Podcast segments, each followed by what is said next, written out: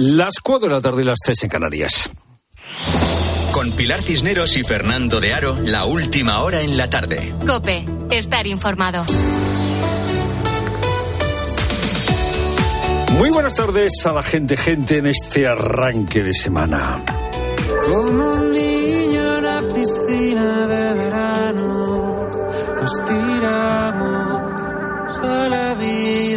Joel López ha compuesto este tema, Eco, para la película Amigos hasta la muerte de Javier Veiga. Y ha sido nominado al Goya en la categoría de Mejor Canción Original. Hay tiempo, todo. Como a un niño, dice la canción, como a un niño a una piscina de verano nos tiramos a la vida, sin miedo, bailando. Ahora todo se acaba y solo queda el eco. Solo el eco. El tema de Joel tiene la nostalgia de una pasión, de una frescura, de, de una inocencia, quizá de un amor que se acabó. Y es verdad, y es verdad, que al principio nos tiramos a la vida como un niño a una piscina de verano, a una piscina llena de promesas. Y luego, claro, llegan las heridas, las traiciones a los demás, a uno mismo, y parece que todas las piscinas se han quedado vacías y solo queda el eco de lo que fue. Escuchando la intensa, la intensa nostalgia de la canción de Suel, le viene a uno la idea de que es verdad. No se puede vivir de los recuerdos, de los ecos. Ya lo decía el otro poeta, Antonio Machado, a distinguir me paro las voces de los ecos y escucho solamente entre las voces una. Sino de qué, sino de qué, sin distinguir una voz mm, del eco, mm, de qué, de qué se podría vivir. Esther Peña, diputada del PSOE por Burgos, se ha estrenado esta mañana como portavoz del partido después de la convención que han celebrado los socialistas en A Coruña. Y ha pedido rebajar el tono que habría que rebajar el tono en el fondo y en la forma con la cuestión de la, de la amnistía. Mejor dejemos atrás la ansiedad, mejor dejemos atrás eh, los dimes y los diretes. Bueno, no sé si la portavoz del PSOE nos puede decir a los demás lo que tenemos que hacer. No sé si se está refiriendo a los jueces, a los periodistas, no sé a quién le eh, acusa o a quién le diagnos- diagnostica ansiedad. Y le pide la nueva portavoz del PSOE a Figó que sea adulto. No puede ser el presidente del gobierno de este país que el señor Feijóo lo asuma y podamos comenzar a mantener una relación adulta que permita El llegar a PSOE grandes... ha aprobado en la convención de este fin de semana un documento de 100 páginas. Y dicen en el PSOE que a puerta cerrada se han producido debates profundos. Lo que pasa es que de esos debates no ha trascendido absolutamente nada. En realidad, la convención del PSOE, como las convenciones del PP o como las convenciones de cualquier otro partido, son momentos diseñados para inyectar autoestima en la formación, para hacer socialismo afectivo, para hacer centrismo afectivo, para hacer derechismo afectivo. En realidad, el propósito de una convención no es que nadie se lea y piense sobre 100 páginas, porque no es necesario ni leer, ni siquiera escribir lo que el PSOE propone, porque en realidad da igual, da igual. Luego hay que hacer de la necesidad virtud. Y eso que le pasa al PSOE le pasa a todos los partidos. Sobra la reflexión, sobra asomarse a la complejidad de las cosas. En realidad, lo único necesario es el argumentario cotidiano, lo único necesario es saber en qué trinchera hay que meterse. Y todo lo demás da igual. No hace falta leer, no hace falta pensar, no hace falta escuchar, no hace falta hacerse preguntas, porque las respuestas ya, estén, ya están prefabricadas. Ya digo, esto le pasa al PSOE, esto le pasa al PP, esto le pasa a todos los partidos. Los partidos te dan las respuestas prefabricadas, pero también las asociaciones de vecinos te dan las respuestas prefabricadas. La radio que escuchas te da también las respuestas prefabricadas. Aquí no hace falta que nadie piense por su cuenta. La tradición a la que perteneces, el periódico que lees, te da las respuestas prefabricadas. ¿Para qué vamos a leer? ¿Para qué vamos a pensar? para qué vamos a escuchar. Es lo primero, no lo único. Buenas tardes, Cineros. Buenas tardes, Fernando. Buenas tardes a todos. Y el próximo jueves el Consejo Escolar abordará la cuestión de limitar el uso de los teléfonos móviles en colegios e institutos. Una reunión en la que Pedro Sánchez presentará su plan de refuerzo en matemáticas y lectura, con el que da un giro a su actual política educativa. Y todo a raíz de los malos resultados obtenidos en el último informe PISA, la prueba más importante del mundo en la que nuestro país ha obtenido los peores datos de su historia. En concreto, los alumnos de cuarto de la ESO han bajado en ocho puntos en matemáticas y tres en comprensión lectora. En Mediodía COPE hemos abordado este tema con Mamen Romero, profesora de apoyo en primaria y secundaria, las posibles causas que están detrás de estos números cualquier eh, adolescente, incluso desde muy pequeño, ya dedican mucho tiempo a las pantallas. Eso influye en la capacidad de concentración, de síntesis, que va relacionado directamente también con bueno cualquier texto que tengan que leer de lengua, comprensión lectora, etcétera. Y por otro lado, bueno, o sea, el tema lectura en casa, nosotros aquí vemos que no que no lo llevan demasiado, o sea, se leen lo que en el cole sí que les obligan en cierta manera a hacer, pero poco más. Los ratios por aula son muy grandes y cada alumno tiene una necesidad específica. Y ya son tres las comunidades autónomas en las que ha decaído o decaerá en estos días la obligatoriedad de llevar mascarilla en los centros sanitarios para frenar los contagios de la gripe y de otros virus respiratorios. La semana pasada fue Castilla y León, mañana será Castilla-La Mancha y el miércoles se unirá a ellas la Comunidad de Madrid. Las tres adoptan esta decisión ante la mejora de la situación epidemiológica. Y desde hoy todo aquel que compre un patinete eléctrico necesitará que este cuente con un certificado para poder circular con él. Entre las características obligatorias está la de tener un indicador de velocidad y un sistema con dos frenos independientes. Tráfico recomienda que ante cualquier duda consultemos el apartado que ha habilitado en su web bajo el nombre Vehículos de Movilidad Personal. Pero, ¿qué ocurre con aquellos patinetes eléctricos que se han vendido hasta ahora? Paul, propietario de una tienda en Madrid, nos ha despejado cualquier duda en Mediodía Cope. No, en este caso la, normativa no afectaría. Han sido comprados eh, pues antes de la fecha que, que ha salido pues de la nueva normativa. Podrían seguir circulando sin ningún problema hasta el 2027, que es donde realmente pues habrá otra normativa ya pues ya regulando pues más aspectos. Y sigue dando que hablar el arbitraje del Real Madrid-Almería, Luis Munilla. El madridismo Pilar defiende que por fin el VAR hizo su trabajo correctamente, mientras la prensa de Almería pone el grito en el cielo contra los árbitros Hernández Maeso y Hernández Hernández. El Comité Técnico de Árbitros informa Isaac Fouto, ve correcto cómo se arbitraron el gol anulado a la Almería y el gol de Vinicius, y solamente tienen dudas en el penalti a favor del Real Madrid por posible falta previa al defensa. Desde el Fútbol Club Barcelona, anoche Xavi Hernández ya insinuó una mano negra arbitral pero ¿qué piensa la directiva azulgrana, Elena Condis? Están muy preocupados por el arbitraje. Suscriben las palabras de Xavi que en la primera jornada en Getafe en agosto ya veía cosas extrañas que complicarían ganar la liga esta temporada. Públicamente el club no se ha pronunciado, pero internamente están convencidos de que los vídeos de Real Madrid Televisión están surtiendo efecto y presionando al colectivo arbitral. Dejan claro desde el Barça que ellos nunca lo harían. Esta tarde la Porta acude a la gala de Mundo Deportivo, donde evidentemente será preguntado por la polémica ayer en el Bernabéu y podría dejar un mensaje de queja en la línea de Xavi. Hoy se cierra la jornada de Liga a las 9 con el Granada Atlético de Madrid y en segunda con el Leganés Burgos a las ocho y media. Todo en tiempo de juego. Y en Australia, Carlos Alcaraz ya está en cuartos de final tras derrotar por 6-4, 6-4 y 6-0 a Kekmanovic. Ahora le espera Alexander Zverev. Es tiempo para la información de tu cope más cercana. Pilar Cisneros y Fernando de Aro. La tarde. Nara Seguros de Salud y Vida te ofrece la información de Madrid. Buenas tardes, Madrid. 12 grados marcan los termómetros en la puerta de Alcalá y el cielo está bastante despejado. En cuanto al tráfico, complicaciones de salida en la A2, Torrejón de Ardoz, a Tres Rivas y a Cuatro Pinto, en la M50 a la altura del enlace con la A6 en Las Rozas y en la M40 en Villaverde hacia 42 y en Coslada en ambas direcciones.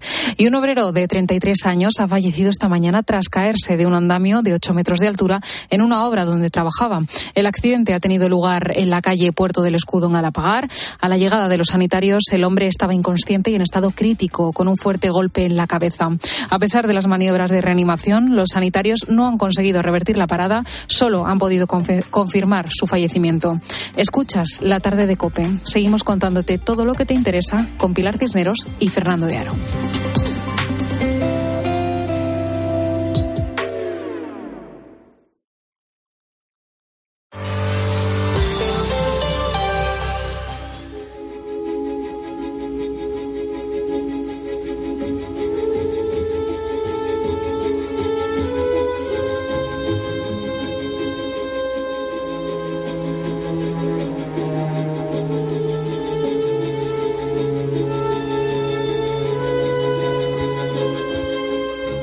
Ryan Hardwick trabajó durante dos años para una subcontrata de Meta.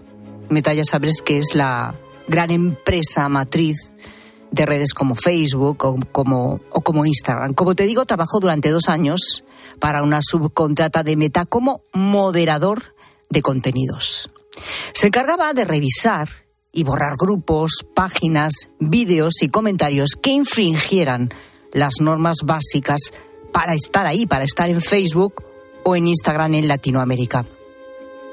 Han pasado ya algunas semanas desde que contó en la linterna de Ángel Espósito en qué consistía su trabajo y sobre todo qué tipo de contenido tenía que moderar cada día. Pero ya te digo que a mí, personalmente, todavía me pone los pelos de punta su testimonio todo tipo de contenido. Uh, de vez en cuando pornografía infantil, uh, acoso escolar, um, también muchos videos de suicidio o niños cortándose la muñeca. También vimos videos de tortura, como los carteles de México, los narcotraficantes torturando a personas, cortándole los brazos a una persona desnuda. Era una gran variedad de, de cosas que veíamos. Imagínate, ¿eh? ¿Quién, ¿Quién está realmente preparado para lidiar con este tipo de imágenes? A Ryan lo avisaron antes de formalizar su contrato, pero después la realidad fue muy distinta. Cuando me dieron el trabajo, antes de que acepté el trabajo, me explicaron de qué se trataba y me, mostraban ejemplos, pero no, no, no sé, no sé, no hay nada que le puede preparar para eso. Y aún así la empresa contaba con un equipo psicológico que daba pues herramientas, podemos decir, a los trabajadores para que el contenido les afectara lo menos posible. Una técnica que me enseñaron fue a no sentir empatía por eh, las imágenes y videos y imaginarse como si estuviera en una película, en un cine, viendo a sí mismo, viendo la película, pero sí fue, fue, muy difícil. Como si fuera una película, como si estuviera fuera, ¿no? No empatizar, pero imagínate, ¿no? Tener que ver esos, esos vídeos. Bueno, vayan por suerte salió a tiempo. Pero normal, lo normal es que los trabajadores de este tipo de empresas abandonen a los pocos meses de empezar o se cojan una baja, porque no pueden más. De hecho, esto último es lo que está pasando en España y de manera cada vez más frecuente. El problema es que hasta ahora no se reconocía esa relación causa-efecto entre el contenido que estos trabajadores tenían que ver diariamente y el daño psicológico que les causaba. Y digo bien, digo hasta ahora, porque por primera vez una sentencia judicial responsabiliza a una subcontrata del gigante tecnológico Meta en Barcelona de los trastornos sufridos por un trabajador y reconoce la baja de este trabajador como un accidente laboral. Para que te hagas una idea, el chico en concreto tiene 26 años, lleva 5 bajo tratamiento psiquiátrico por haber revisado contenido extremo cada día durante ocho horas, con descansos de tan solo cinco minutos. Francesc Feriu es abogado experto en responsabilidad civil sanitaria y es la persona que ha conseguido que se haga justicia en este caso. Hola Francesc, ¿qué tal? Buenas tardes. Hola, buenas tardes. ¿Qué tipo de contenido tenía que moderar tu cliente? Bueno, eh, mi cliente estaba en, una, en un departamento, eh, digamos, específico dentro de lo que es la moderación de contenidos que es un departamento que le llaman High Priority. Entonces, en este departamento lo que tienen que visualizar ya es el contenido sumamente más animal que podamos mm, incluso pensar. Desde suicidios en directo, actos de terrorismo en directo, cualquier tipo de salvajada, pues era lo que prácticamente visualizaba una persona que estaba en ese departamento. Para que os hagáis una idea, aproximadamente el 50% del tiempo de trabajo de ese trabajador era contenido de este estilo. Eso de manera diaria. Eh, diaria durante ocho horas. Exactamente. Eh, ¿Le habían advertido previamente de a lo que se iba a enfrentar? A ver, el, mi cliente, el, nosotros tenemos en total casi una veintena de trabajadores el cliente, digamos, número uno que tuvimos fue precisamente el, el, partícipe de esta sentencia que estabais haciendo mención.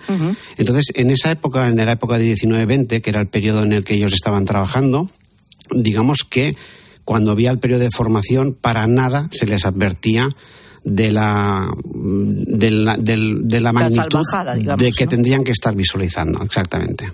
Y contaba con apoyo psicológico dentro de la empresa A ver, el de, la empresa en esa época tenía un departamento de, de, bueno, de psicología, vamos a llamarlo así, donde prácticamente lo que tenían era una asistencia durante unos entre 40 y 50 minutos, siempre que el trabajador pues bueno, se sentía sumamente afectado por algo que acaban de visualizar.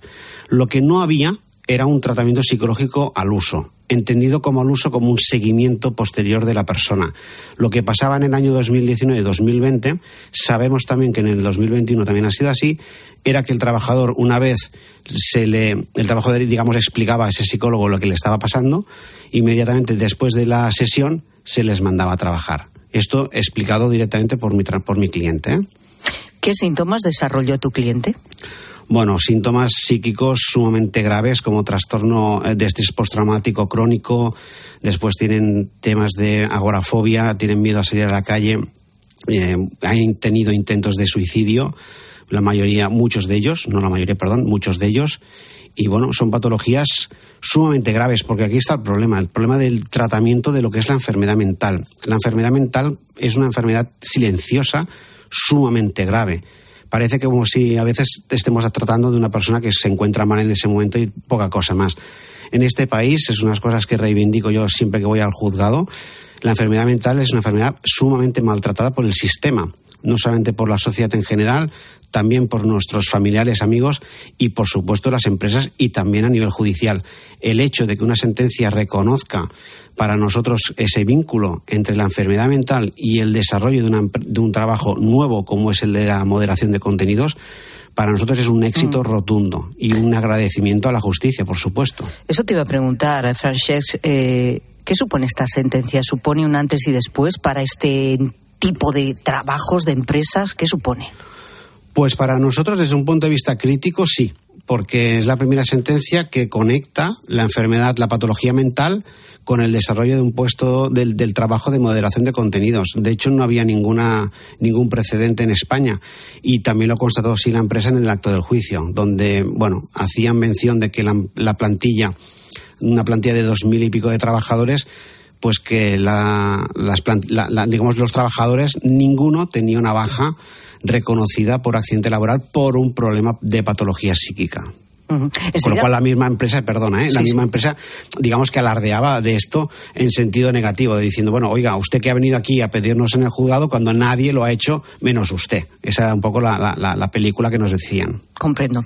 Ahora continúo contigo, Frances, pero déjame también que salude a Daniel Gascón, es escritor, columnista, es colaborador de este programa de la tarde y a esta hora pone su mirada sobre los temas de actualidad que aquí tratamos. Hola Daniel, buenas tardes. Hola, muy buenas tardes. Es que hay que pensar eh, cómo se puede salir indemne de visualizar unos 300 o 400 vídeos al día de contenido. Bueno, ya nos lo explicaba también Frances y el testimonio que hemos escuchado. Eh, súper violento, realmente salvaje. Es, es, impensable pensar que esto no te puede afectar, ¿no? Claro, yo creo que además eh, a todos nos ha pasado alguna vez, ¿no? Yo creo eso de por las redes sociales o, por ejemplo, ahora pues, o con la guerra de Ucrania o ahora con tanto los atentados de Hamas como, como después con los bombardeos en Gaza, ¿no? Que, que dice, alguien dice, estas imágenes son, son terribles, eh, no las veas o míralas con cuidado, ¿no? Y a veces las, las ves y luego te das cuenta de que sí que te, te afectan mucho, te, te asaltan cuando menos te lo esperas, ¿no? Y eso es, digamos, un, un contacto muy, eh, pues que, a lo mejor solo ves una cosa, ¿no? Pero en claro, estar, estar sometido a eso y seguramente imágenes pues todavía más, más extremas, no ser una especie de catavenenos, eh, pues, pues parece, es un trabajo que parece, sí, eh, durísimo con mucho, que, es, que, es, muy complicado que eso no, no te afecte, ¿no? Y no te, y no te deje pues con ese, con ese estrés eh, postraumático que decíais. Desde luego. Eh, estamos hablando con Frances Feliu, es eh, abogado experto en responsabilidad civil sanitaria y es, como decimos, el abogado que ha conseguido además que en este caso se catalogue como accidente laboral pues la, baja de, su defendido, ¿no? De esas consecuencias que ha tenido con todos esos síntomas, con esta enfermedad mental sobrevenida, ¿no? Por este trabajo que ya de por sí Frances, a ver, es uno de estos trabajos nuevos que hasta hace poco no sabíamos ni que existía, esto de moderador de contenidos fue precisamente a raíz de las denuncias por parte de trabajadores de esta empresa que empezamos a conocer lo que ellos hacían. Que yo imagino también que en tu caso, Francés, cuando a ti te llegó este caso, o sea, el primer impacto tiene que ser tremendo, ¿no? Sí, sí. De hecho, a ver, el, el, primer caso lo tuvimos nosotros en julio del 2020 y la verdad es que cuando a mí me lo explicaron, o sea, me lo explicó esta persona, yo no me lo podía creer. O sea, yo era totalmente desconocedor de que esto podía estar ocurriendo en las redes sociales. Y no solamente eso, es decir, el, el contenido que se llega a colgar por la, en las redes, sino cómo podía ser que una empresa que conoce que el riesgo precisamente de sus trabajadores es este, no estuviera haciendo nada para cuanto menos minimizar ese riesgo, ¿no? A mí me chocó sumamente. Por eso ahora muchos medios os está ocurriendo esa sensación que yo tuve hace tres años. Eh, después de, de, este caso, que como decimos, además eh, lo novedoso es que ahora por fin habéis conseguido esa relación, ¿no? De considerar este caso como un accidente laboral, que era lo que os faltaba todavía. ¿A cuánta más gente está representando en situaciones similares?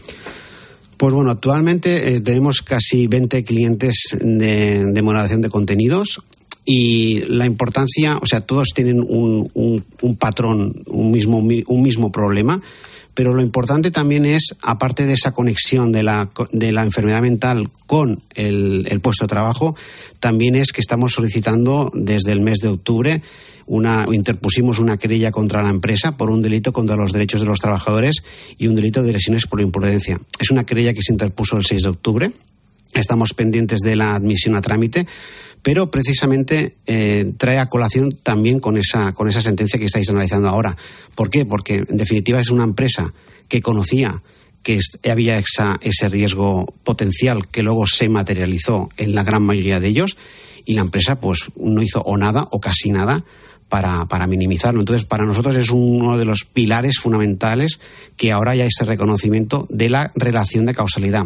El segundo pilar es que se demuestre que la empresa efectivamente ha tenido un incumplimiento de las medidas de seguridad. Es el segundo foco que tenemos abierto y que también será novedoso porque no va a haber una, un precedente al respecto. Mm. O sea, me estabas diciendo, Francesc, que entonces eh, esto no acaba aquí, que puede tener un recorrido judicial más allá, este caso. Eh, exactamente. Esto es, el, esto es la punta del iceberg. Eh, ¿Tendrá tu cliente derecho también a algún tipo de indemnización a partir de esta sentencia que acabamos de conocer? De la sentencia de la conexión esto de la del accidente sí. laboral va a tener una repercusión económica porque no es lo mismo una persona que esté de baja por enfermedad común que por accidente laboral. Uh -huh. Hay un, un, mayor incremento de, de lo que es la prestación que estaba cobrando, pero la importancia de esta sentencia sobre todo es el vínculo, ¿eh? el vínculo entre la enfermedad mental y la moderación de contenidos. Y ese vínculo nos va a servir para la acción judicial que hacía mención hace un momento, en donde, aparte de la imputación de los derechos de los delitos penales, efectivamente vamos a solicitar una indemnización, porque efectivamente hay una culpa atribuida a la empresa por no haber hecho una, digamos, unas medidas de seguridad que paliasen o minimizasen esto. Entonces, es sumamente importante las dos, las do, los dos focos. Eh, tu cliente empezó a trabajar en esta empresa en 2018. Eh, ¿Cómo se encuentra ahora, por cierto? Pues fatal. ¿Sigue eh, fatal? Sí, sí, tal cual. O sea, la mayoría de medios nos habéis intentado bueno, pues que la persona en cuestión pudiera hacer algún tipo de entrevista, etcétera. Esta persona actualmente pues está francamente mal. Pensar que es lo que os digo, la enfermedad mental es una enfermedad silenciosa, afecta cuando afecta y todo lo que es presión pues no les ayuda en nada, ¿no? Entonces, mmm, esta es la situación. Eh, yo, claro, sin meternos en, en, vamos a, en el tipo de trabajo que es que es terrible, eh, por lo menos habéis conseguido que se cambie algo en positivo en este tipo de empresas después de estas sentencias. Bueno, sabemos que la manera de actuar que tenía la empresa en el 2019, 20 y 21, pues bueno, era una manera que han ido, digamos, adaptando. No sabemos a fecha de hoy qué está haciendo la empresa, eh, digamos, para minimizar los riesgos, no lo sabemos, pero sí sabemos cuál es la postura que tiene la empresa en los juicios y es negar la mayor, negar que esto no va con ellos, negar que la enfermedad mental tú es una cosa que vienes de serie y que por tanto nada tiene que ver con la empresa. Lo que tendría que hacer la empresa es reconocer abiertamente que tiene ese problema que tiene una plantilla de 2.400 trabajadores, que el 20% de esa plantilla en junio del 2023 estaba de baja laboral y esto no es normal, no es normal manejar estas cifras. Si tú reconoces ese problema, lo afrontas, intentas dialogar, hablas con las personas perjudicadas, no solamente los trabajadores, sino también los abogados, el clima es distinto. Lo que no puede, lo que no es de recibo es lo que os he dicho, ¿no? Ir a un juicio y atribuir la responsabilidad, bueno, prácticamente al trabajador o negar que esto ni tan siquiera pase en tu empresa. Ese es el cambio que también estamos pidiendo. Frances Feliu, pues muchas gracias por explicarnos este caso y esta sentencia, primera sentencia contra esta subcontrata de Beta en Barcelona por estos daños mentales producidos a un, enferme, eh, un empleado, como decimos, y que se haya reconocido que es un accidente laboral. Gracias y buenas tardes. Buenas tardes. Bueno, Daniel, es que es un caso tremendo eh, porque nos enfrenta, como decimos, primero a un trabajo que para muchos hasta hace poco ni sabíamos que existía. 2.400 personas en esta empresa que están repartidas por todo el mundo. ¿eh? Esta es la que está en Barcelona, pero Meta tiene por todo el mundo subcontratas de este tipo. Que tienen que visualizar es que nos, nos pone también de cara a qué auténticas barbaridades se llegan a intentar colgar en redes sociales, que tiene que haber un filtro y que ese filtro lo hacen personas eh, que tienen que, que, estar visualizando todo ese contenido para decir que eso no puede ser publicado. Es, todo tremendo, ¿eh, Daniel? Sí, luego además, eh, como tú mismo decías antes, ¿no? que, que las, las, propias circunstancias de trabajo son muy duras, ¿no? que tienes eh, muy pocos parones, tienes, se ve que es como agotador, que, lo, que estás también solo, ¿no? porque estás frente a la pantalla con muy poca interacción. Y claro, estaba pensando que, es, eh, que muchas veces hablamos de la automatización de muchos trabajos y claro, yo no, no, sé, no sé de esto y no sé lo difícil que es, pero dices, este sería uno en el que a lo mejor sí que tendría sentido, ¿no? Cuando sí, que, la inteligencia artificial, claro. Sí, sí, sí. Tampoco parece, parece que es una de las cosas donde la, inteligencia artificial puede ir. Siempre tendrá que haber alguien que en algún momento no lo, revise y lo y lo establezca, pero dices, pues a lo mejor eh, para evitar ese esa carga tan grande, ¿no? Y ese, y ese impacto tan fuerte de, de, de, catavenenos, ¿no? Como decía antes, que, que, realmente es muy, es muy tremendo porque además te lleva, te enfrenta a, lo mejor a, muchas de las cosas más terribles del ser humano, ¿no? Y claro, es verdad que tienes que, entiendo, bloquear la empatía y pensar que en esto como si fuera una ficción, pero tú sabes que no es una ficción, ¿no? Desde luego. Daniel Gascón, gracias. Muchas gracias. Buenas tardes. Hola, Rosa Rosado. Hola, Pilar, buenas tardes. ¿Qué tal la muta? Bien, pues, ¿no? Sí, sí, muy bien, muy bien, porque hay que recordar a la gente, gente, que lo peor que te puede pasar es quedarte tirado con el coche en medio de la nada y que tu compañía de seguros te tenga horas esperando. Bueno, pues que sepas que además de tener una gran asistencia en carretera, en la mutua te bajan el precio de cualquiera de tus seguros, sea cual sea. Llama al 91 555 5555. Te lo digo o te lo cuento. Vete a la mutua. Condiciones en mutua.es.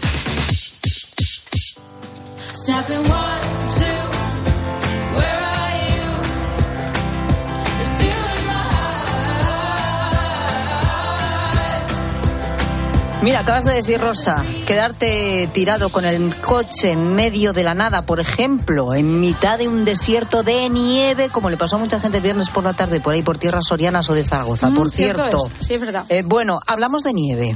¿eh? La nieve no es para mí.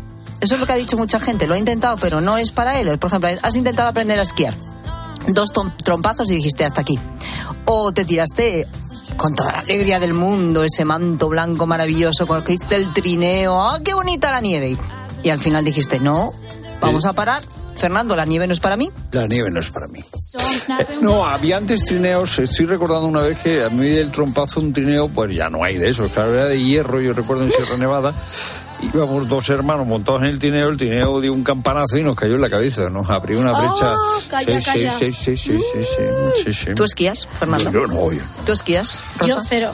¿Lo has intentado? Ah, no. No. me gusta el frío, solo pensar. Oye, a mí me encanta. me da Me encanta la nieve. Si alguna vez he ido y se me ha metido un copo de nieve por cualquier parte de mi cuerpo y me ha fastidiado el día. Ah, hija, de verdad. Ya no he vuelto atrás, me tengo A mí la nieve me encanta y intenté aprender a esquiar una vez.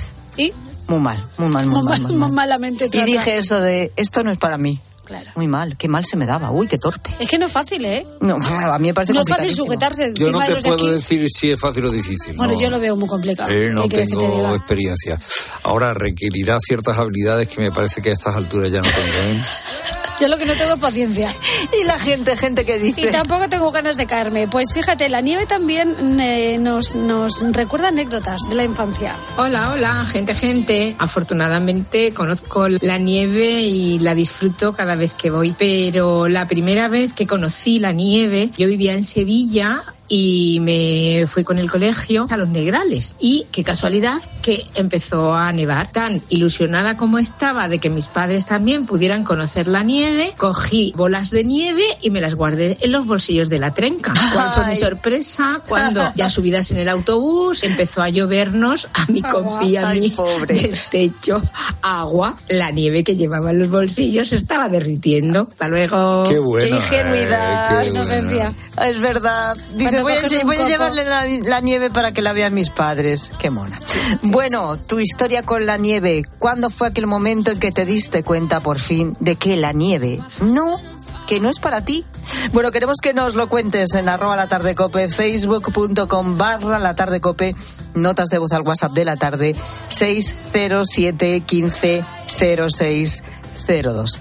Se sigue hablando, como no, de la amnistía, pero también se empieza a hablar de la educación, Fernando. Menos mal, ¿eh? Menos, menos mal. que se habla de educación, eh, bueno, eh, a Sánchez se le ha ocurrido una fórmula eh, que parece intentar solucionar el desastre de eh, nuestro sistema educativo en cuestiones relacionadas con las ciencias y con la lengua. Vamos enseguida a analizar esto y otros, otros temas que marcan la actualidad.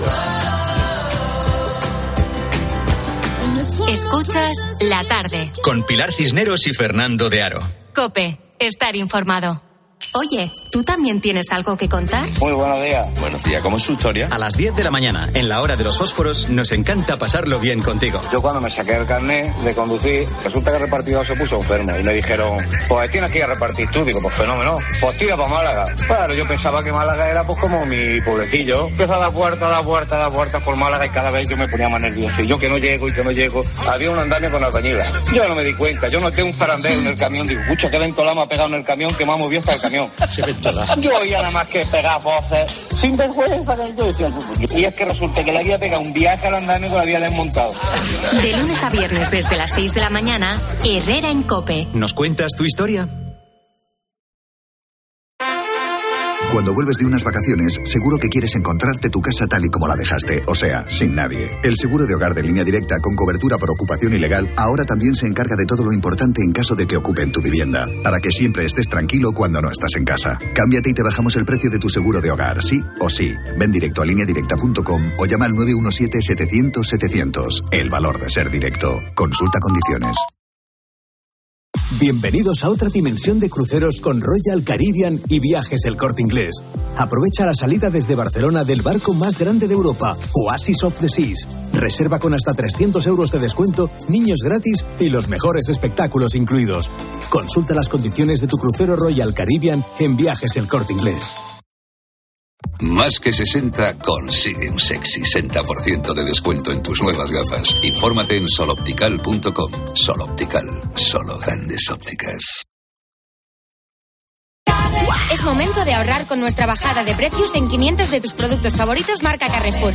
Como galletas tostadas, jabón de Marsella, nuggets de pollo y... Bueno, no te voy a decir los otros 497 que estaríamos aquí hasta mañana.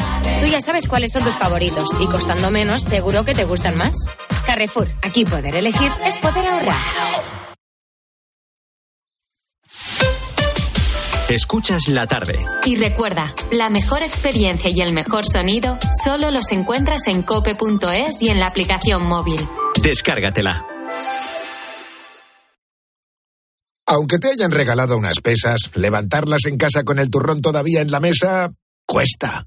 Por suerte, el seguro de tu casa no te cuesta tanto.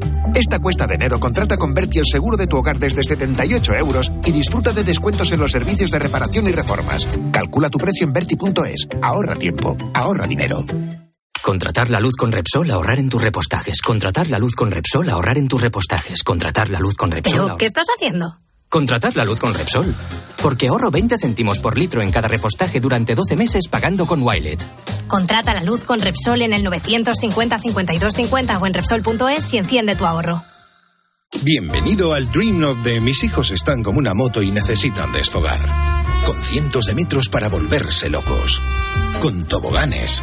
Con mira mamá de bomba. Y con mira cariño, sin niños. Cada momento tiene su crucero. Déjate asesorar y ahorra hasta un 60% por reserva anticipada con niños gratis y sin gastos de cancelación. Consulta condiciones y reserva ya en la semana del crucero de viajes El Corte Inglés. Los goles de tu equipo solo se viven así en tiempo de juego. Vamos a ver si aparece el Atlético Aviación. Pincha el Griezmann. La colocamos en el City. Del Sevilla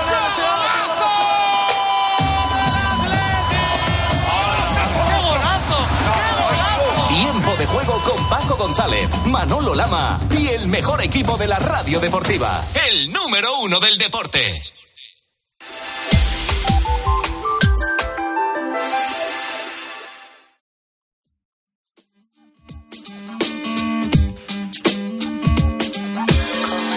Escuchas la tarde. Con Pilar Cisneros y Fernando de Aro. Cope, estar informado. Mañana se reúne en el Congreso de los Diputados la Comisión de Justicia para estudiar la propuesta de ley de amnistía. Van a debatirse eh, enmiendas. Eh, recordemos cuál es la situación. Junts eh, presentó una enmienda para que eh, la amnistía afectase eh, a también, también a los que eh, estuviesen condenados por un delito de terrorismo en firme, cosa que el PSOE no quiere aceptar. O sea, el PSOE acepta desde el primer momento, desde la redacción de la ley, que la amnistía pueda beneficiar a aquellos que están siendo investigados o procesados por eh, terrorismo. Lo que no admite el PSOE hasta el momento es que la amnistía pueda beneficiar a los que están condenados en sentencia firme por terrorismo. Bueno, pues Junts quiere que eso se amplíe también a los condenados en sentencia firme y el PSOE se mantiene en que no. Esther Peña, que es la nueva eh, portavoz del PSOE, eh, eh, dice que, bueno, ya veremos y que de momento ellos siguen en lo que están. Tenemos nuestras propias enmiendas de carácter técnico, que el documento presentado es, eh, a nuestro entender, eh, impecable jurídicamente y plenamente constitucional. El texto es fantástico y no lo vamos a cambiar. Eh, Paloma Esteban, buenas tardes. Muy buenas tardes. Vamos a ver, darnos un pronóstico. Primero, eh, explícanos, tú que conoces perfectamente los- las tramitaciones parlamentarias, en qué momento estamos, qué sucede mañana, después de mañana que viene. Bueno, mañana a las once y media se reúne la, la Comisión de Justicia en el Congreso, después de que se viera, digamos, la ponencia de la ley la semana pasada. Y lo que van a hacer mañana los grupos parlamentarios es como eh, pactar las últimas enmiendas que se pueden incorporar a la ley antes de que vaya al Pleno del Congreso, que previsiblemente irá la semana siguiente.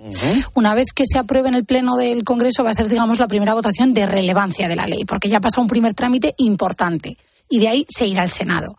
Mañana, eh, Junts y PSOE, que siguen haciendo como un, un amago de negociación, mm, lo que vamos a ver es si realmente hay un acuerdo en estas enmiendas que son las espinosas Ya. que tienen que ver con terrorismo. El PSOE, hasta ahora, minuto resultado, ahora dice que no va a incorporar lo que pide Junts por motivos obvios, y es que podría ser contraria a derecho europeo. O sea, no admite el PSOE la amnistía de Junts eh, que quiere eh, la perdón, la amnistía, la, La enmienda. de Junts que quiere ampliar la amnistía también a los delitos de terrorismo eh, con sentencia firme. Eh, ¿Y tienes un pronóstico de lo que puede suceder? Bueno, a mí me parece que estamos en un momento delicado y reconozco que me extrañaría que mañana el PSOE aceptara lo que quiere Junts. Dicho lo cual, eh, si mañana Junts no logra su objetivo de sacar adelante esta amnistía que tú has explicado, eh, no es la última oportunidad, porque en el, en el lenguaje parlamentario hay una cosa que se llama mantener las enmiendas vivas durante la tramitación de pleno, o sea que hasta el final, final, final, la votación final, Junts puede seguir insistiendo en su querencia de ampliar ese perímetro de delitos de terrorismo. A mí mañana me sorprendería que el Partido Socialista aceptara lo que pide Junts, que es algo mm, muy, muy grande lo que pide Junts. Hemos tenido este fin de semana convención del PSOE en La Coruña, un documento de 100 páginas. La verdad es que ha trascendido poco del documento. Eh, está, está disponible. Eh, lo que ha trascendido es la propuesta de Sánchez de, eh, bueno, reforzar en ciencias y matemáticas y la enseñanza, digo, el sistema educativo y la formación de los profesores. Los próximos presupuestos generales del Estado, el Gobierno de España va a hacer un plan de refuerzo en matemáticas y en comprensión lectora. Bueno, Fijó eh, dice que esto es un parche que la calidad educativa no se resuelve en un meeting de un partido político, sino que se resuelve con políticas educativas y modelos educativos adecuados. Luego, a partir de las 5 de la tarde, hablaremos de, bueno, de esta propuesta, pero de la convención de este fin de semana, ¿tú qué destacas, eh, Paloma? Pues mira, Fernando, destaco que el Partido Socialista dice que quiere normalizar la ley de amnistía y básicamente que es todo fabuloso, porque lo más importante es que los que se salieron de la democracia, ¿no? Dijeron, vuelvan a entrar, repetía hoy la portavoz, y sin embargo, lo primero que hizo el presidente fue buscar un anuncio que nada tenía que ver con la amnistía. Para querer normalizarla y creer mm. que es lo mejor que se podía hacer, oye, yo me esperaba un debate más a fondo en las filas socialistas, no que tu objetivo fuera que todos los titulares de los periódicos fueran tu plan en materia educativa. Pues quizá, quizá eh, Sánchez quería pasar página por muy normalizada que esté la amnistía. Lo otro que destaco es un Partido Socialista que yo encuentro cada vez más faraónico, ¿no? Si se quieren, donde manda el líder. Es verdad que todos los ministros, excepto tres, han entrado en esa ejecutiva del PSOE y el plan del presidente del gobierno sigue adelante. Eh, Fejó, además de criticar la propuesta de Sánchez, le ha dicho a los alcaldes, eh, que a sus alcaldes, que se muevan y, eh, bueno, van a firmar un documento y el PP vuelve a la calle. Sé que no os vais a callar ante las desigualdades. Sé que no vais a aceptar privilegios. No os han votado para que os calléis frente a ellos. Si los alcaldes del PSOE van a seguir callados. Explícanos, Paloma, eh, por qué ahora el PSOE quiere, el PSOE no, el PP quiere movilización y movilización. Bueno, yo creo que para el PP es muy importante que esa ofensiva que viene anunciando, ¿no? Institucional, en la calle también, que tú lo has dicho este domingo, vuelve a haber una nueva manifestación eh, dos días antes ¿eh? de que pase ese primer filtro del Congreso, casi seguro. O sea, el el, momento no es, no es tampoco menor. Es verdad que el PP va haciendo convocatorias en la calle, pero yo tengo la impresión de que los momentos están bastante bien elegidos. perfectamente agendados. Decía, hoy reunía a sus alcaldes y ¿por qué? ¿Por qué esa movilización? Pues porque es esencial, porque el PP se ha dado cuenta de que esa ofensiva institucional solo tiene sentido si va de la mano de todos esos alcaldes, presidentes autonómicos. Feijo está en la oposición, en el Congreso, y él puede tener muchos debates con Sánchez, pero aquí lo que importa es que el ayuntamiento de turno, la comunidad de turno, por ejemplo, en materias de inmigración, que ven que se está produciendo una desigualdad y que el trato a Cataluña le va a repercutir a ella, se queje, alce la voz. Entonces yo creo que estamos en un momento en el que además a las puertas de un ciclo electoral, unas elecciones gallegas que son súper importantes iba a decir para el PP, es que creo que son más importantes para Feijóo que para Alfonso Rueda. Fíjate lo que te digo, Fernando. Pues eh, el, mensaje es claro y de hecho hoy lo escuchábamos ahora, ha dicho claramente no os podéis callar, tenéis que seguir, tenéis que salir y es una manera de alistar. Esto es como un ejército y tiene que ir sumando a, a todos esos soldados. Y hoy el mensaje a los alcaldes ha sido claro, ¿eh? llamamiento a no callarse y a ser partícipes de esa oposición que Feijó le hacía a Sánchez en el Congreso y que espera que sus alcaldes hagan en los ayuntamientos. Mm, hablas de las elecciones eh, en Galicia, de lo importantes que son para Feijó. Eh, parece que eh, puede estar en peligro un diputado en Lugo, digo del Partido Popular, otro en Ourense, otro en Pontevedra, y que ahí el enemigo puede ser más Vox que el BNG o que el PSOE. claro, pero Fijo no va a conseguir que Vox no se presente. Y mira que se lo dice, se lo está pidiendo por tierra, mar y aire y Vox le ha dejado muy claro y oye, tiene todo el derecho Vox a concurrir a las elecciones. ¿Qué pasa? Que Fijo vio en las elecciones generales lo que nunca pensó que ocurriría. Y es que por un puñado de votos, en realidad, todos los análisis postelectorales lo dicen, no consigue llegar a la Moncloa. ¿Qué puede ocurrir? que Vox consiga ese escaño o que no lo consiga, porque la ley electoral en Galicia impone un 5% de los votos que yendo a la hemeroteca Vox no lo ha conseguido nunca. Nunca ha conseguido superar esa marca del 5%. ¿Qué le pasa al PP? Que como necesita mayoría absoluta, porque si no, no gobierna, el PP no tiene en quién apoyarse. Si no saca la mayoría absoluta, no gobierna. Y lo que le da miedo es que haya un porcentaje de votos que se lleve a Vox que no se transformen en escaño y que que se lo hagan perder a ellos. O sea, que eh, hasta ahora no ha habido un 5% y que entonces en esas circunscripciones Lugo, Orense y Pontevedra esos votos, digamos, eh, falten y falten también diputados. O sea que, eh, pero no, no, no hay solución a esto, eh, Paloma. Bueno, yo creo que la solución es la campaña que va a hacer el PP, que es delicada, porque también es contraria a Vox, pero es el voto útil. Si no quieren riesgos, porque estamos hablando de que Vox, como mucho, Fernando, va a poder conseguir un diputado, ¿eh? Uno. Si no quieren riesgos, ellos van a decir que concentren el voto en el PP. Es que es la única solución. Ya, pero ya, ya, ya sabes que ahí Vox se resuelve, se, se revuelve con bastante, mm, digamos, eh, habilidad cuando se habla de voto útil. ¿eh? Sí, sí, y además es que yo creo que ahora mismo la, el enfrentamiento entre los dos partidos de la derecha está quizá en cotas máximas. ¿eh? Hay mal rollito y no se esconden ¿eh? al expresarlo. Vox tiene un cabreo importante con el PP. Pues gracias, Paloma, por tu análisis. Eh, mira, Vilar, esto último quizá no se subraya suficientemente suficientemente. En el PP tienen eh, miedo de poder perder la mayoría absoluta que han tenido durante mucho tiempo en Galicia y en parte depende de si el voto de la derecha se concentra o no se concentra. La historia que se repite una y otra vez en los últimos tiempos.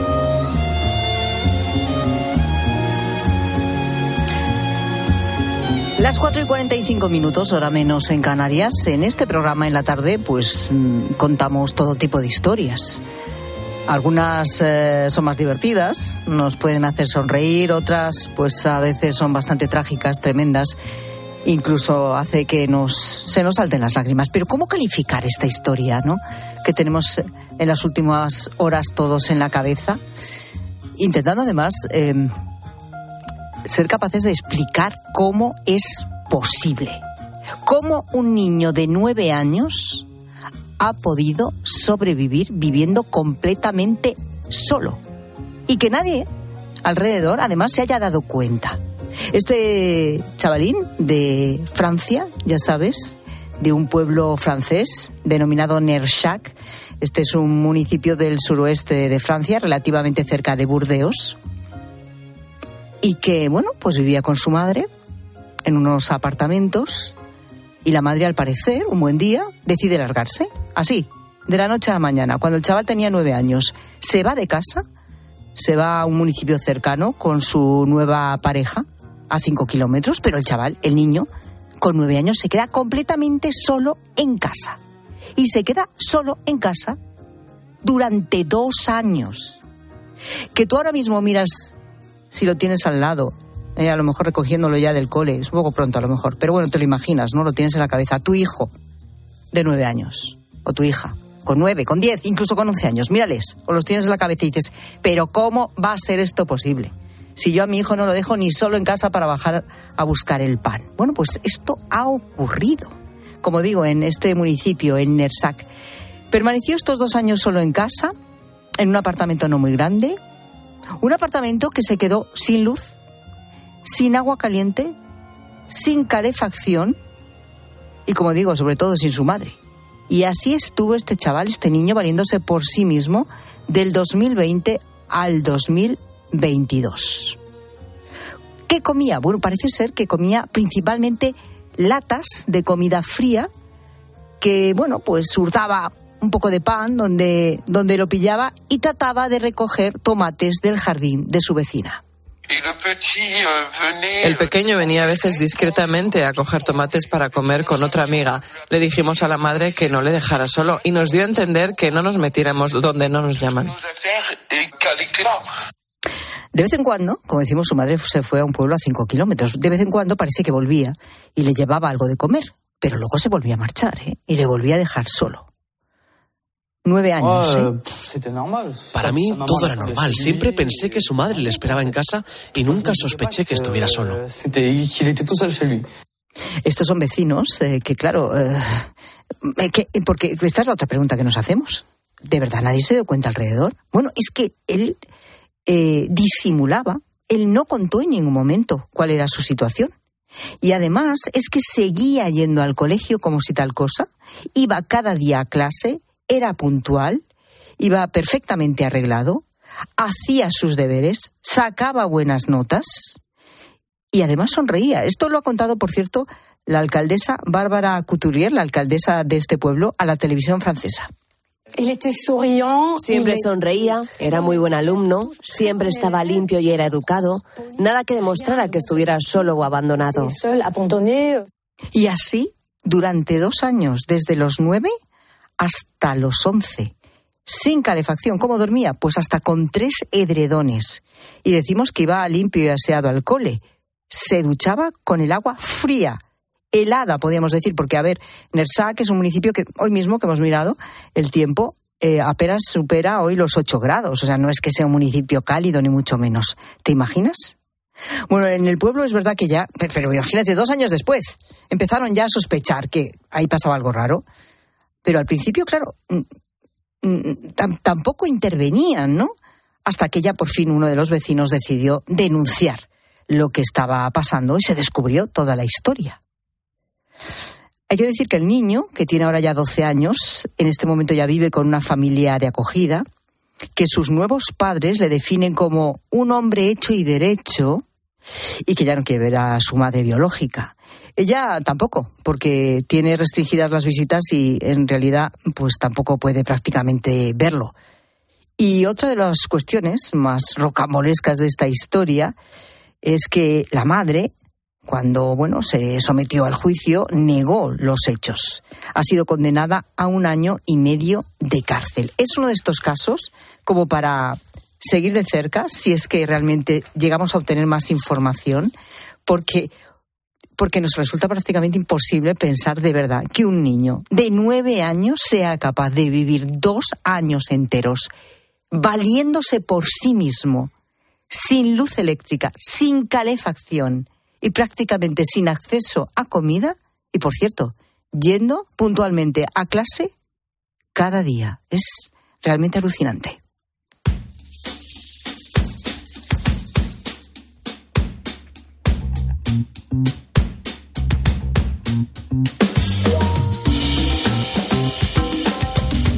Otra cuestión que no tiene nada que ver, pero que nos ocupa y preocupa a todos y mucho, es el tema de las hipotecas.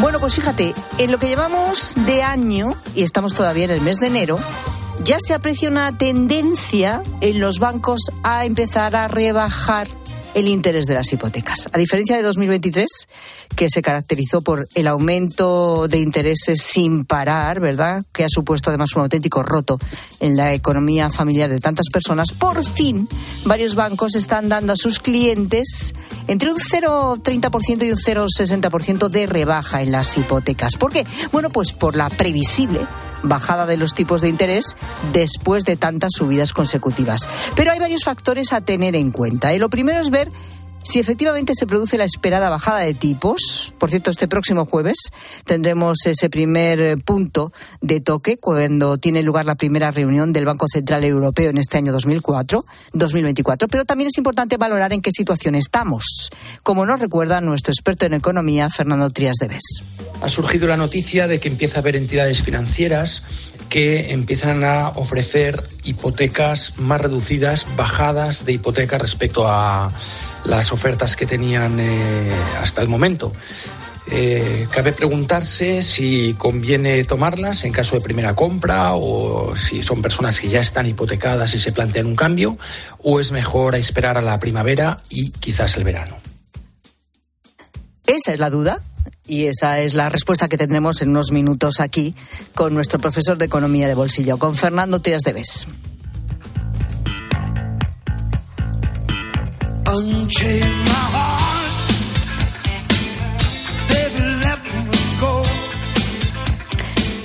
Se ha celebrado este fin de semana el Día Mundial de la Nieve. Para celebrarlo ha nevado en España, no en toda la península, pero la nevada que cayó el viernes por la noche, por la tarde-noche, en la zona centro fue importante. ¿eh? Bueno, ¿cómo te llevas tú con la nieve? ¿Te gusta, no te gusta? ¿Disfrutas de los deportes de invierno? ¿Eres un avezado, esquiador o realmente eres de los de, oye, que no? que la nieve no es para mí. ¿Y qué te ha llevado a esa conclusión? Es lo que te estamos preguntando a ti que nos escuchas esta tarde. Pues ¿Qué sí, dicen porque fíjate, dicen que la oyentes? nieve nos hace más felices porque estimula nuestra capacidad de maravillarnos y desprende buenas vibraciones y nos recuerda pues cosas de la infancia y nos gusta hacer muñecos de nieve, las guerras de bolas, todo eso.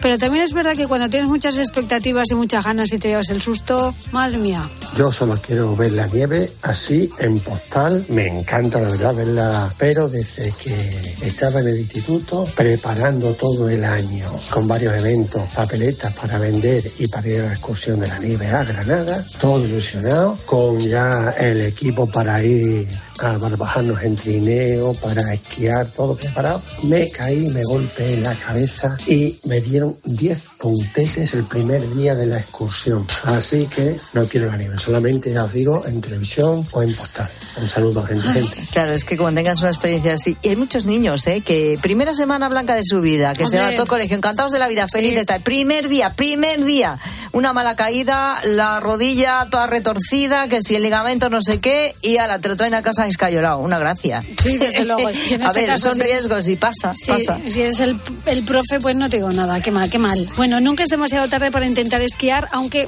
claro, esto tiene sus riesgos. Buenas tardes, gente, gente. Mi primer encuentro con la nieve fue por allá por los 42, que mi hija pequeña quería ir a esquiar. Yo no había ido mi vida. Bueno, ¿cuál fue mi decepción? Que ella se montó en los esquís y vamos, parecía que lo había estado haciendo siempre. ¿Y qué hacía? No quería ir a mi lado porque como yo me caía cada dos por tres, bueno, pues eso no fue lo peor. Al año siguiente cuando volví, todo el rato gritando diciendo, sois unos caraduras, no me subáis por estos sitios, me queréis matar, no sé qué, no sé cuántas. Con lo cual llegó un momento en que lo dejé porque veía que me abría la cabeza. ¿Ves? La Y nieve yo- no es para mí. normal. En la nieve no es para En mí. una de estas me quedo. ¿Cuándo dijiste que no? Que lo he intentado, que la nieve no es para mí. Queremos que nos cuentes esa historia en el 607 15 0602. Sigue a Pilar Cisneros y a Fernando de Aro en Twitter, en La Tarde Cope y en facebook.com barra La Tarde Cope.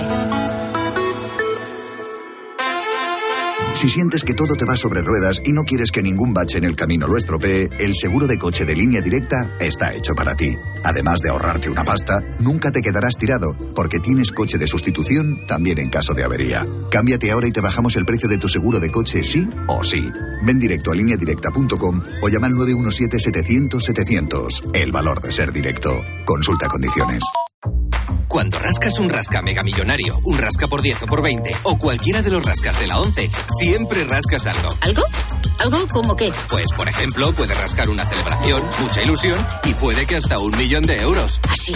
Pues entonces dame un rasca. Con los rascas de la 11 tienes un montón de maneras divertidas de rascar momentazos y premios de hasta un millón de euros. Rascas de la 11. Rasca el momento. A todos los que jugáis a la 11, bien jugado. Juega responsablemente y solo si eres mayor de edad. Soy Manel de Carglass. Con las heladas, el agua que se acumula en el interior de un impacto puede congelarse y agrietar tu parabrisas. Por eso, no te la juegues. Si tienes un impacto, mejor pide tu cita llamando directamente a Carglass o en nuestra web. Carglass cambia, Carglass repara. En Lowy somos más cañeros que nunca, porque te traemos nuestra mejor ofertaza. Fibra y móvil 5G por solo 29,95, precio definitivo. Si quieres ahorrar, corre a lowy.es o llama al 1456. Escuchas la tarde. Y recuerda, la mejor experiencia y el mejor sonido solo los encuentras en cope.es y en la aplicación móvil. Descárgatela. Aprovecha los últimos días de Chin Chin de Aflelu. Llévate dos gafas más por un euro más. Y con la tarjeta regalo, las terceras para ti o para regalar a quien tú quieras. Chin Chin de Aflelu. Dos gafas más por un euro más. Solo en Aflelu. Ver condiciones. Madrid no es cualquier ciudad. Madrid se siente diferente. Este 28 de abril, siente Madrid y ven a correr kilómetros de rock and roll que recordarás para siempre en el Zurich Rock and Roll Running Series Madrid. Disfruta de sus distancias, maratón, media maratón o 10 kilómetros. Últimas inscripciones en rockandrollmadridrun.com. Patrocinador oficial Coca-Cola. UMAS, mutua especialista en seguros para el sector educativo. Ofrecemos una solución integral para los colegios y guarderías. Daños patrimoniales, responsabilidad civil, accidentes de alumnos. Más de 1.400 centros ya confían en nosotros. Visítanos en umas.es. UMAS, más de 40 años de vocación de servicio. Lo que sucedió antes, durante y después del accidente del año 72, de ese vuelo entre Uruguay y Santiago de Chile, y en el que sobrevivieron 16 después de permanecer 72 días en la cordillera de los Andes. Roberto Canesa es eh, uno de los sobrevivientes y es junto Y la a- idea de ver la cara de mi madre cuando le dijera mamá no es hombre es más que estoy vivo, lo que lleva al hombre a hacer situaciones que la gente llama sobrenatural, pero que yo pienso que son ultranaturales. De lunes a viernes, desde las once y media de la noche, los protagonistas de la actualidad juegan el partidazo de Cope con Juanma Castaño. El número uno del deporte.